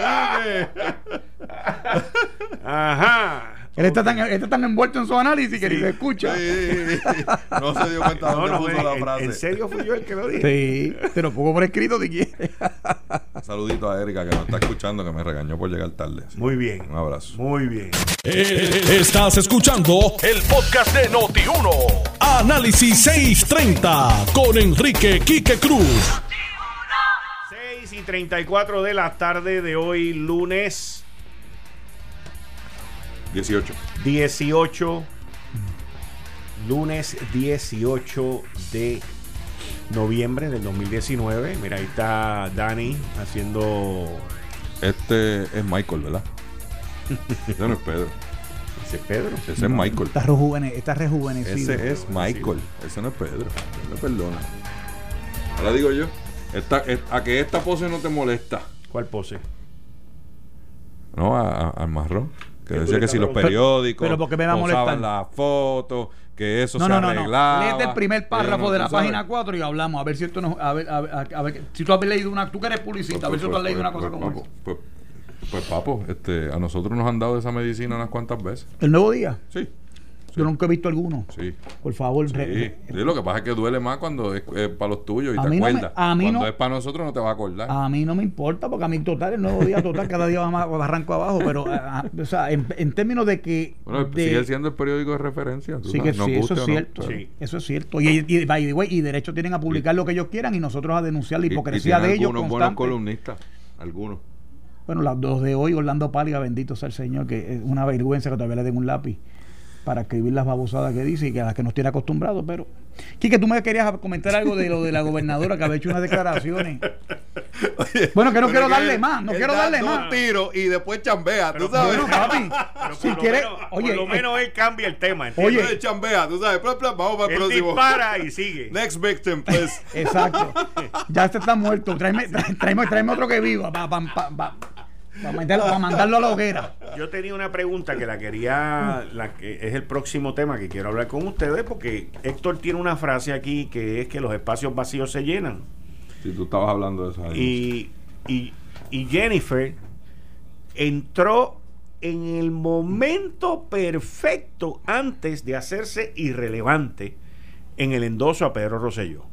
A Pedro Pierluisi. A, a Pedro Pierluisi. ¿Lo endosó el, ayer? ¿Lo endosó? sí, lo endosó. Lo endosó y le levantaron la mano y todos somos los candidatos de papeleta y toda esa vaina. Pero lo hizo en el momento preciso y perfecto antes de hacerse irrelevante. Lo mismo hizo el, el doctor Iván González Cancel. Lo mismo hizo Jennifer con la encuesta. Y lo mismo hizo Jennifer también con la encuesta. Pero entonces queda la gobernadora. Eso en enero no va a contar ni para pool ni para banco. Correcto, en enero. ¿Seguro? Pero si lo hace antes de enero, entonces se convierte en relevante versus pasa que tiene irrelevante. Un, tiene un problema porque ella misma ha estado torpedeando recursos de Pedro Pierluisi o que podrían ser de Pedro Pierluisi. Por ejemplo, la semana pasada, cuando sale de la nada, sin que nadie esté hablando de eso, a decirle a los jefes de agencia que es una redundancia porque los jefes de agencia no pueden hacerlo, punto. Nadie, ningún servidor público puede en horas laborables hacer campaña política. Y ella salió prohibiéndole a los jefes de agencia que, hicieran campaña, que en horas laborables... ¿Quién está hablando de eso, señora? ¿Y para qué usted tira un salpazo como ese? Ella tira ese salpazo y yo entiendo por qué lo tira. Pues vamos a ver, Ella tira ese salpazo porque estamos a horas, a horas, o quizás a uno o dos días de salir el referido del FEI. El Departamento de Justicia ya está ready para meterle mano a los del chat del Telegram. Eso va. Eso no hay quien lo despinte. ¿Tú crees? No, no, yo creo no, yo te lo estoy diciendo. Eso me dijiste el viernes que viene el domingo y no va y ya estamos al lunes. Ah, pues, ah. Oye, no me sigas, no me sigas entrampando por ahí. Espérate, esa predicción tuya me suena como los agentes de los federales, que, todavía no estamos esperando. vengan, vengan, antes de que los vayamos a buscar. Se van a quedar sin polvo. Bueno, pues obviamente, obviamente, yo lo digo la semana pasada y lo paran, pero eso va. Eso va. Pero Quique, si aquí la semana pasada cambiamos hasta el día libre de los estudiantes, nosotros aquí el viernes. Por eso mismo. El viernes. Por eso, por e, no, tienes Le dimos maceta al secretario que estaba haciendo una locura y a la media hora sacó otro comunicado. Tienes toda la razón. Oye, y eso pasó. Pues eh, yo lo no sé. no hubo más nadie hablando de eso pues que nosotros yo lo sé y cambiaron, pues, y yo dije que iban a tirar eso y lo pararon. Pues. Pero de qué eso va, eso va. ¿Y por qué tú crees que ella dijo en la primera plana del periódico El Nuevo Día el viernes pasado? Esta no es la administración de Rosselló. Porque se está distanciando del referido. Ella era secretaria de justicia cuando eso sucedió. Y ella se está distanciando. Y el referido va. Y han tratado de convencer a los federales. Y los federales no quieren morder ni meterse en ese chisme local político. Pues entonces va de justicia para el FEI. Y por eso es que se distancia. Y, ella se por quiere eso. Distanciar por qué? ¿Ah? Ella se quiere distanciar por qué. No es ella la superfiscal y la exsecretaria y la por eso, supone que esté del lado por eso, por eso, por eso mismo es que le está diciendo a los jefes de agencia, no los quiero metidos en política porque ¿qué era lo que había en el chat? El chat era un chat de política. Lo que pasa es que yo no creo que sea por hacer campaña que los vayan a enjuiciar. No, no, era Violación. muchísimo peores que te eso. Voy a decir, yo te lo digo ahora. ¿Quieres que te diga? Muchísimo peores que eso. Violación a la ley de ética. Artículo. Te voy a dar el artículo también porque lo tengo. Te lo voy a decir ahora. Yo lo que entiendo es que ella se creía que ella van a salir, iban a salir líderes del PNP corriendo a pedirle que corriera. Y está haciendo una campaña de publicidad, de apláudame, mira qué buena yo soy, mira esto, yo soy la outsider, yo soy la persona que vengo de la afuera. La campaña que, hacía David. Estoy aquí, estoy por aquí, propónganme, díganme que soy yo. esos son los estrategas. Pues, pues, está bien, pero ella está siguiendo el juego. Está siguiendo su juego. ella está siguiendo el juego. Y eso otro error esperando que la propongan y que la postulen a ella. Y ella simplemente está diciendo, pues, yo no debo decir nada eso que dice Dani, en eso estamos de acuerdo. Eso de que está diciendo ella, de que tiene que decirle a los empleados, aquí todo el mundo sabe que en horas laborales no se puede hacer campaña política. Claro. Ella, ¿por qué ella viene con eso? ¿Qué quiere criminalizar ella con esa? Lo del chat. Ah, lo del chat. Yo no, que estaban bueno, en el, chat está, en el chat está supuestamente el mentor de ella, que es Elías Sánchez. Y vamos a ver si tiene. Si, protector. sí, el protector de ella. Pero es que yo creo que la ley de ética no le cae a Elías Sánchez. yo estoy hablando de eso. Yo estoy hablando de en términos políticos, pero estoy hablando de los estrategas de ella. Bueno, le podría caer en el asunto de cuando fue representante del gobierno ante la Junta y luego tenía sus propios clientes. Este acabando de, dejar vacante esa posición. Claro que como es un asunto ejecutivo y una designación y no hay este confirmaciones, pues es otra cosa. Pero, pero la verdad es que ahí hay muchas, muchos botones rojos que salen sonando cuando tú dices que tienes un cabildero representando al gobierno con acceso a los números, a, las decisiones, a dónde va a estar el dinero, para después salir a decirle a sus clientes, por aquí sí, por acá no. Violación a la ley de ética gubernamental, artículo 4.2. Está bien. Pues alabado. Lo paradójico es que posiblemente Elías Sánchez y Ricky celebraron cuando Rivera Cruz y Andreu García le salvaron el pellejo a Wanda Vázquez y ahora Wanda Vázquez los va a, para que el PNP aprenda y entienda de lo que yo le estoy hablando, que no es que yo, ¿verdad? No tengo ningún problema con lo que ella quiere, pero eso es la el referido del FEI del chat está listo. Lo están revisando en Fortaleza, con los dos nombres de las personas aquí. Conozco. Ok, muy bien. Felicidades. Fortaleza está pidiendo además, Fortaleza está además, además pidiendo que asignen ya a los fiscales y que hagan un referido a los federales. ¿Y por qué Fortaleza se mete en eso? Bueno, esta es la estrategia. Y no deja que el Departamento de justicia, se encargue. Se encargue. La justicia le responde al Ejecutivo. Exacto. Mm, y los federales no están comiendo. Tiene el poder para hacerlo, pero yo, yo me autoinhibiría si yo fuese el gobernador de entrar en ese tipo de cosas. Me parece que es lo prudente. ¿Por qué Fortaleza tiene que ver eso? Eso es una noticia, lo que yo te estoy acabando de decir a ti de si van a radicar o no van a radicar y qué posible influencia tiene la gobernadora sobre si van a radicar. Y eso que tú dices que no lo hicieron porque tú los denunciaste me parece una barbaridad. Porque los casos se, radican cuando deben estar listos, cuando están... Vamos a esperar. No, no, yo no tengo problema. O sea, no, y no estoy cuestionando lo que tú estás diciendo en términos de, tu, de la veracidad del argumento, es por qué. ¿Por qué el timing? ¿Cuál es, ¿Cuándo es que me conviene? ¿El martes, el miércoles o el jueves? Si lo vuelven a mencionar a alguien la semana que viene, tampoco lo... bueno, eso, suena persecución selectiva. De lejos. lo que me habían dicho era que la fiesta de Pierluisi le iban a aguar. Puede ser, y a lo mejor, a lo mejor la aguantaron. Ya no, ya no, ya no la aguaron. Ya no la aguaron. Pero indistintamente de eso el, el, el, oye, ¿por qué Fortaleza se mete en eso? Y no deja que el Departamento de Justicia autónomamente decida qué hacer y qué no hacer con la investigación del chat. Partiendo de la premisa de, los de, la, de, lo, de la veracidad de los datos que te están dando a ti ahí. Muy buena mi fuente. No lo dudo, pero partiendo de la premisa de Muy buena mi fuente. Es más, mira si mi fuente es buena, que mi fuente me dijo que estaban preparando logros para los 100 días y salieron los logros de los 100 días y ah, salieron las primeras planas y todo eso. no, pero, pero, me lo dijo una semana antes. Sabes, me lo dijo una semana antes.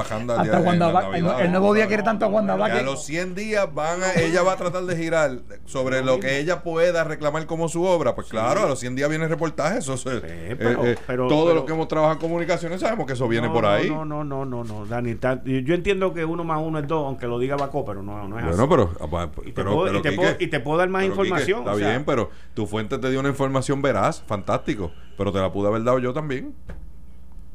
Correcto. Te la pude haber dado yo también. Me la diste tú. Ah, bueno, pues está bien. Me la dio mi pues, fuente antes de que ocurriera y todo, todo hasta ahora ha ocurrido, mira, así. Lo que esa fuente te ha dicho. Sí, pero al chavo, al chavo. Y la que te dijo de lo del endoso de Charlie también es una fuente que, que no te ha fallado la que me dijo que van a endosar a Charlie. Pacho sí también. Vamos a ver. Si esto es cuestión de pues, esperar. está bien. Esto es cuestión de esperar. Yo tenía un amigo que falleció Guillermo Martínez cubano en Mayagüez que siempre decía salud y suerte mi hermano para Charlie me imagino. Sí claro claro. Claro. No a ti con esos pejuelitos de Theodore Roosevelt tengo que darte más cariño. Voy a poner una foto ahorita en mi Twitter la pregunta es... Del disfraz de tío de Roosevelt. O sea, Franklin, de Franklin. Que, Ustedes, que ustedes entienden. falta el tabaquito ese largo que en Sí, en sí los, los, lentes son de. Que parece un pincel de esos de pintarle de brocha. el, el nombre de la montura es de Albert Einstein Glasses. Ok. No, no ponga como el gobernador acá que se pone espejuelo para verse inteligente. ¿Te acuerdas? Que Trump lo vapuleó. No, yo esto lo uso para leer. esto lo uso para leer de cerca. Pero hay gente que hace eso. yo lo sé sin aumento alguno. Y en la cámara hubo con gente. Pastita, que, con en la cámara hubo gente que hizo eso. en la cámara hubo gente que hizo eso en el cuatrienio pasado. Por eso es que este se ríe. y tú lo sabes. Déjalo tranquilo, tira al medio. ¿Viste? ¿Viste? Sí, para ver si intelectuales. Te ponen espejuelos. yo, yo, yo, yo, me imagino que yo no lo quiero mucho. Porque me sospecho quién es, pero déjalo ahí. Antes, para sentirse intelectuales, decían que eran independentistas. Eso así. ahora la moda es que dicen que no votan. A las intelectuales yo no voto, yo no me meto en eso. No, no, tú sabes, para sentirme más. ¿eh? hay algunos que usan espejuelos. Ahí vamos.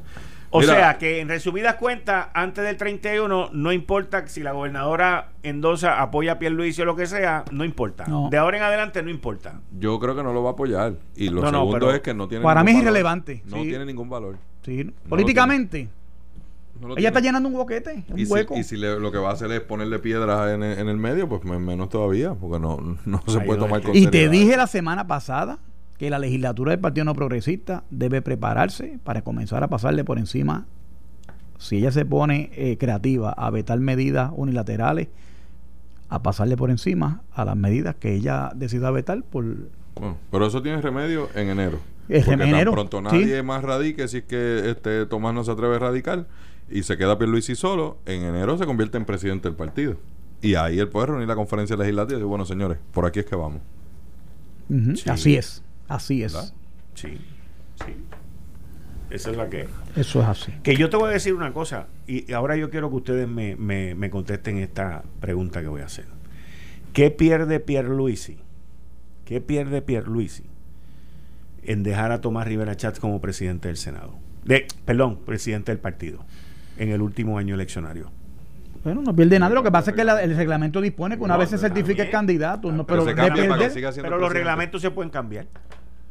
Pero hacer una asamblea de reglamento para hacer no me parece ni prudente y, sí, sí, es una complicación. es complicado. es, distinto al Partido Popular que está en medio de una primaria. Sí. Que en junio tú digas, pues, este, Aníbal José, quédate ahí tres meses más. Es, muy distinto a que tú, teniendo el favor de tu partido sin una primaria, rechaces convertirte en el presidente de la colectividad. Ah, ves, ahí está la cosa. No, no, no, pero aquí quiero hacer la pregunta distinta. Es, ah, bueno, es de que es por qué Tommy. Entonces, efecto Digo, yo no tengo. ¿Qué pierde? Mi pregunta es: ¿qué pierde Pierluisi? Dejando a Tomás Rivera Chatz como. No pierde nada, lo que pasa es que le corresponde al candidato. entonces, entonces, rechazaría, es lo que tú dices. Tiene que rechazarlo. No, sí, tendría que rechazarlo y no le conviene rechazarlo. Pero en términos de campaña, a, a Pierluisi le convendría no correr con no cargar con ese aparato. O sea. Bueno. No necesariamente, porque lo que pasa es que las decisiones se siguen tomando dentro del partido. Presidente de la conferencia legislativa, sí, sí. Lo que sí podría hacer fue lo que trató de hacer eh, Jaime en el reglamento del, que, se aprobó, pero nunca se puso en práctica. Y es nombrar un administrador que vaya más allá del presidente. Eso, ¿sabes? ¿Administrador de qué? del partido. Nombrar como un gerente. Pero eso, es lo que, hace el secretario. presidente como, como cuando tú eres eso es lo que hace el este, secretario, en el board, pero, pero no es... Eso es lo que hace el secretario. Pero darle más poderes y que sea permanente, tú sabes. Y, porque entonces tú, tú serías más como un, un, presidente de la Junta y no necesariamente estar en el diario, que es lo que le ocurre a un presidente del partido, que tiene que estar en el diario. Que incluso para nombrar al jipero de, de Maricao, pues, pues tú sabes, le mandan una cartita y Es que, depende de la personalidad del presidente, porque por ejemplo, bajo Pedro Rosselló, pues Pedro Rosselló funcionaba así, era como el presidente de una junta. Y el presidente de facto, el secretario era, que era Tommy, era el que corría el partido en realidad. Eh, y hay presidentes que están, están más hands-on. No José Ponte, el secretario de Pedro cuando era De Pedro Pierluisi, me refiero a ah, Pedro Rosselló cuando estaba. Eh, eh, depende de, la personalidad del presidente. En el caso de Pedro, que estaba en Washington. José Ponte fue director de finanzas de Pedro Padre. De Pedro Rosselló Padre. Y después fue secretario, fue secretario del partido con Pedro Rosselló y con Pedro Pierluisi, con los dos. Ok. Sí, pero, pero depende de la Pero yo entiendo que eso lo que corresponde hacer es que una vez se certifique que Pedro es candidato, Pedro asume la presidencia del partido tan pronto como en enero. Yo entiendo que es lo que va a pasar. Punto. Sí. Y, y, y pues los vicepresidentes seguirán siendo los mismos. Lo que Tommy, Jennifer y. Yo creo que esa es la carga aquí. Que, de la que, yo creo que esa es la carga más allá de la presidencia del partido como tal. Es, ese es el, bulto pesado de, de Pierluisi. Es eso. Es quedarse con la misma gente que estaban con Ricky Rosselló. Yo creo que eso es un bulto pesado para Pedro, que está tratando de, de esa cosa. el borrón y cuenta, pero el ¿cómo tú puedes borrón y cuenta nueva con la misma gente? Ellos son los que lo han apoyado. ¿Quién? La base de Ricky apoyaba a Pedro. No, pues estoy hablando del liderato de Cámara, Senado, o sea, de la papeleta. es que tú, no, que tú no puedes cambiar eso. Bueno, está bien, pues se te hace difícil tú querer proyectar algo nuevo cuando tu papeleta es la misma. Pero mira. Eso lo cambiaremos y se depurará si el partido lo quiere en la primaria. Eso es, pero es un, punto, es lo que está diciendo es subliminalmente que Pedro se pone al ataque y al cuestionamiento público. Vas a correr con Johnny Méndez al lado, con Tata, con Kikito, con el otro. O sea, y hay un problema ahí. Por otro lado, hay, Que lo tienen los legisladores, no Pedro, lo tienen ellos, porque ellos fueron los que ensuciaron el agua. Bueno, pero por otro lado, yo le tengo que dar el crédito a Johnny, que fue el que se mantuvo firme contra Ricky y le dijo, si tú no cumples, te, voy a enjuiciar. Estaba bien, pero eso es una cosa. Ya eso se adjudicó. El problema es con Pedro ahora. Porque el que le radicó la querella fue Johnny Méndez. y ahora es que él ahora está haciendo ese, y ese es el cuestionamiento de mucha gente en la base del PNP. Y él tendrá tiene la ventaja de que es de, distrito, si fuera de acumulación. Exacto. Sí. y no va a tener problemas para revalidar. Y no va a tener problemas en su delegación tampoco. no, lo, no lo va a tener. pero. No, te creas. No lo va a tener. Eh, no, lo va a tener, no, lo va a tener. No lo va a tener. No va a tener problema en la delegación tampoco. Si, si, llegara a revalidar en, mayoría, no veo que, no, no lo va a tener. No, en, tú dices para revalidar como presidente, ninguno. No tiene ningún problema. Ninguno, ninguno de los dos lo va a tener, Bueno, ah, no, por supuesto. Por supuesto. ni Tommy ni, ni Johnny. Por supuesto. Y, y, y, de referencia están los gobernadores anteriores que han tratado de imponer sus candidatos y no han podido. No han podido. Los gobernadores anteriores han tratado de imponer sus candidatos en la presidencia de los cuerpos legislativos y no han podido. ¿Cuál es la lección del proceso para el PNP? Ni Batia ni, ni, ni Perello eran los candidatos de Alejandro a presidir los cuerpos. Ninguno de los dos. Ah, no, claro. Y de Perro soy yo, Charlie eh, Rodríguez tampoco. exacto. Por eso. Y, de Carlos Romero Marcelo de Naviera Martínez. Y vamos a hacer ese análisis así, sí. A veces se imponen otros. el problema de esto es es que esto, esto, tiene un costo traumático para un partido que, vuelvo y te repito, no es poca cosa políticamente lo que pasó en, la, en el verano del 2019, y no te lo digo para que los bolcheviques se envalentonen, es porque el partido que eligió ese gobernador tuvo la traumática experiencia de verlo renunciar, no por la gestión legítima de protesta de unos sectores, incluyendo del propio Partido Nuevo, el liderato que lo llevó a él allí, lo, eh, Johnny Méndez, por ejemplo, y los cuestionamientos que hicieron. Jennifer le pidió la renuncia, ambas cosas. Y hay unos cuestionamientos de una gente. Está bien, pero, está bien, pero, el problema, ese es el problema que tiene toda esta gente hoy de que ven al PNP con vida. Oye, oye, esto, es como Abraham Lincoln. Él no tenía culpa que se formara la guerra civil, pero había que enfrentarla. George Bush no tenía la, culpa de que le tocara el bregar con el 911, pero le tocaba el enfrentarlo. Entonces le explotó la granada una gente en la mano. Y hay cuestionamientos sobre el manejo de esa crisis en aquel momento, como se dieron las circunstancias. Y hay unos reclamos de deslealtad, hay unos reclamos. En los próximos este, 10 mira, meses. Mira si es así. Esas grabaciones los van a perseguir en toda la campaña. Mira, mira, mira lo que dijo Dani. Oye, bueno, hoy el Partido Popular Tommy Rivera Chat. de Tomás Rivera Chat completita, sus dos minutos y medio despotricando totalmente contra Pedro. Ah, contra Pedro. En el hemiciclo, claro. Y, después en la vista, todos esos legisladores. O sea, e, eso los va a perseguir a ellos por, por, por el resto de la campaña. ¿Eh? Ahora, dentro de eso, pues se le pone la cosa difícil porque si para a Pedro Pierluisi quien se va a enfrentar es a Eduardo Batia, no es lo mismo que a Carmen Yulín. Yo estoy seguro que todos estaban salivando a enfrentarse a Carmen Yulín. Ahora al ver que esa primaria se ha ido desinflando y que realmente se espera que se reduzca a dos candidatos, ahí la cosa... ¿Y si Carmen Yulín corre por Victoria Ciudadana, qué pasa? Y se lleva toda la estructura y los contratistas del municipio pero, pero cuando te despiertes, ¿qué ahí, vas a hacer? Ahí se va a no sé. Y cuando te despiertes de ese sueño, ¿qué vas no, a hacer? Es que yo no estoy soñando nada, porque Pedro le gana a Bate y a, y a Carmen Yuri en el mismo día con la mano izquierda. A mí eso no me preocupa. A mí la realidad no, de es porque deseo, aquí Ana, no es bueno, bueno. oye el tiempo dirá ahora la realidad es cómo tú bregas políticamente Carmen Yulín es mala no la subestime ella cree en esa cuestión de las, las alianzas coaligadas, esa tipo Venezuela, tipo Nicaragua, tipo esas repúblicas tercermundistas. Y gana. Ojo con eso. ¿Alianzas con quién ahora? ¿Con quién? ¿Con el PIB que tú mismo dices que no queda inscrito? No, el PIB no tiene pues, pues Oye, con quién? Carmen Yulín tiene el ego más grande que Bernie Sanders. Y esa mujer ¿Y qué va a pasar con la alianza de Batia Se vuelve la Johnny Méndez del Partido Popular. ¿Y, ¿Y qué tú me dices de la alianza de Batia con los PNP desafectos? Que no tienen por ningún problema con Eduardo.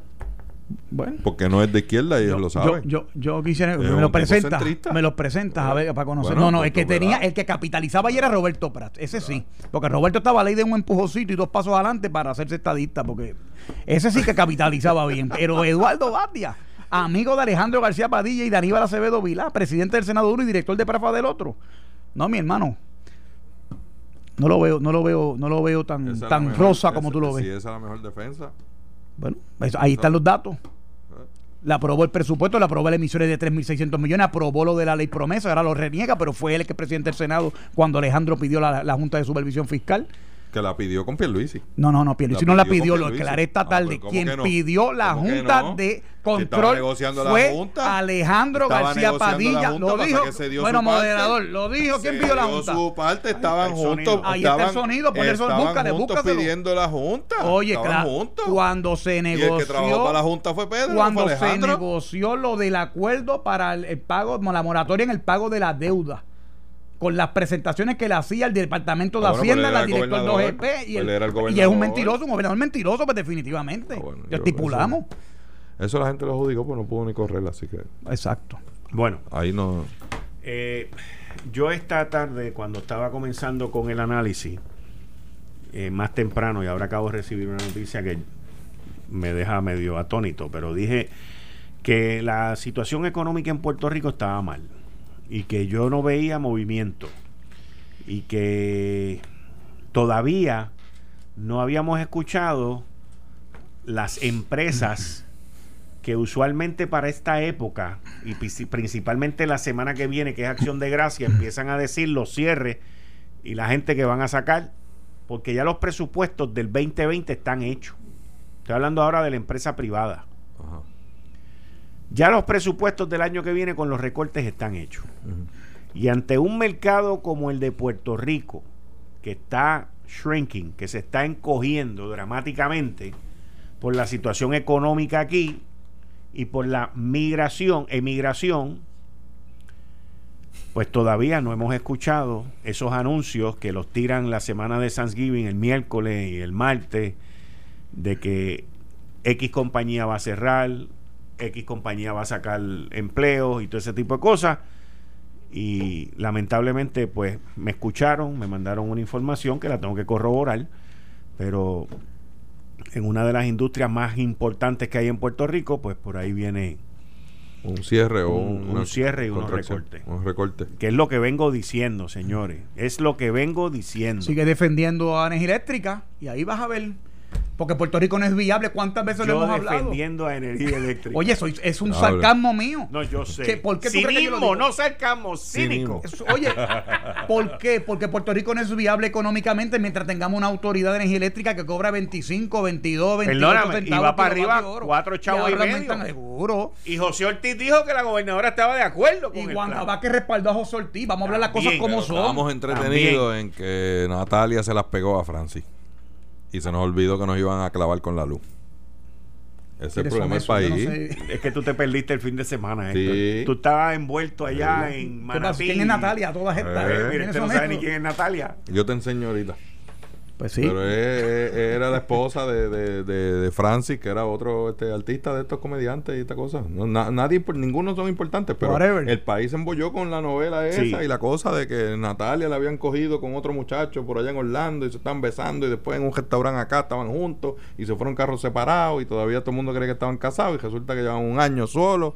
Toda esa novela la vivimos el fin de semana antes de Este que fin de Pierluisi dijera que iba a ser gobernador. Y Adrián. Toda esa novela. Entonces, ¿qué pasa? Nos envolvimos en esa novela y se nos olvidó que nos van a clavar con la luz. Exacto. Y que incluso la gobernadora está de acuerdo. Pueblo- bueno, que pueblo No, y entretenido. No, José con- Ortiz lo dijo públicamente. Él, Acuérdate. él no dijo yo estoy de acuerdo con el, con el acuerdo. Él dijo la gobernadora respalda esto. O sea, le tiró los 20 a la gobernadora, bien brutal. Pero, pero eso pasó. O sea, eh, oye, José de Ortiz trabaja para él. Ah, no. perdóname. José Ortiz está claro en a lo que él fue allí. Él trabaja para él y para su gente. Oye, pero. Wanda Vázquez trabaja para él. Pero es un fantasma. ¿Quién? José Ortiz. No. tú le tiras cuchillo y le pasan a través y caen a la, a Ah, la sí. pared. O sea, el Sí. tipo es. no- na- nada le, le- le- Tú sabes, lo, lo toca él, nada. Nada, es una cosa increíble.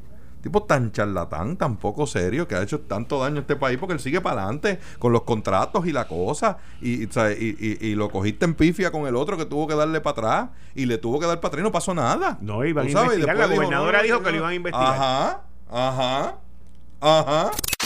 Esto fue el, podcast de Notiuno. Análisis 630 con Enrique Quique Cruz. Dale play a tu podcast favorito a través de Apple Podcasts, Spotify, Google Podcasts, Stitcher y notiuno.com.